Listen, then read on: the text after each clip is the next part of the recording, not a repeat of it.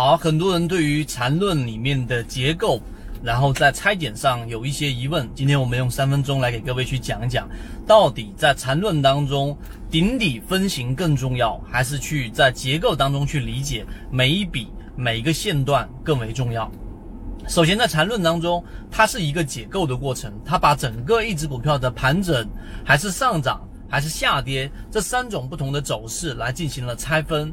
这个拆分分两个大的方向，第一个就是他们在结构上的方向，哎，把一个个股的一个上涨，把它分为次级别，就像是日线呢。它把它拆分成六十分钟级别的三个不同的走势当中重叠的一个部分。那既然是上涨走势，就必须要有两个这样的重叠的部分，也就是我们所说的中枢，并且中间是不能有我们所说的交集的。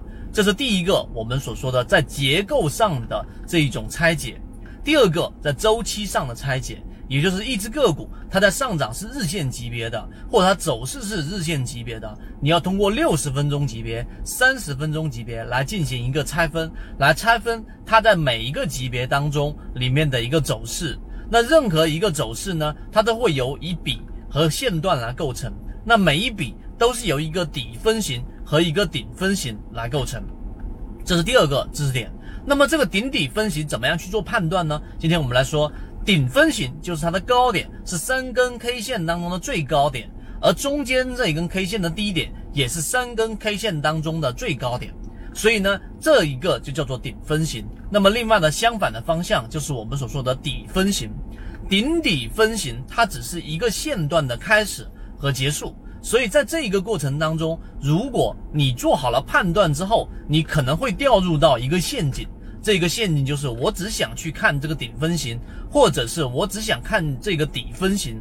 这个顶底分型之间，其实最重要的并不是，哎，我去判断出顶分型还是底分型，因为很多人会以为顶分型，然后我买入进去了，然后在底分型啊，然后我去做这样的一个买入，顶分型我做一个卖出，这一个好像是我买卖点的关键，其实错了。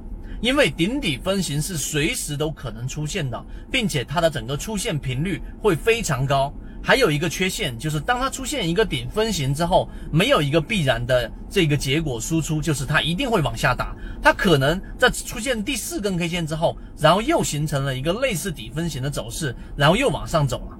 所以这一种顶底分型的判断，并不是缠论当中的关键。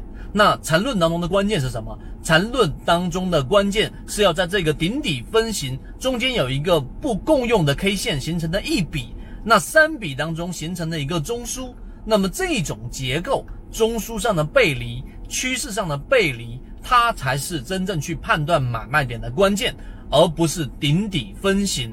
这一点你能理解之后。为什么呢？因为顶底分型它是三根 K 线构成的这种小结构，小结构形成容易，破坏也容易。那如果你是用笔和线段，它就是由 N 个我们说顶底分型和线段构成的。那么线段构成它的量能蓄积就是有一个长周期的，所以它形成和破坏都没有像顶底分型这样这么容易。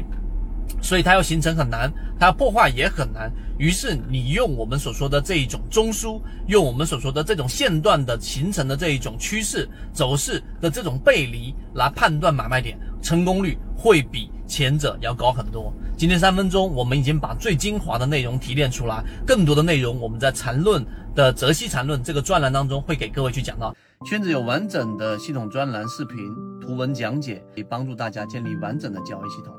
系统进化模型泽西船长公众平台，进一步系统学习。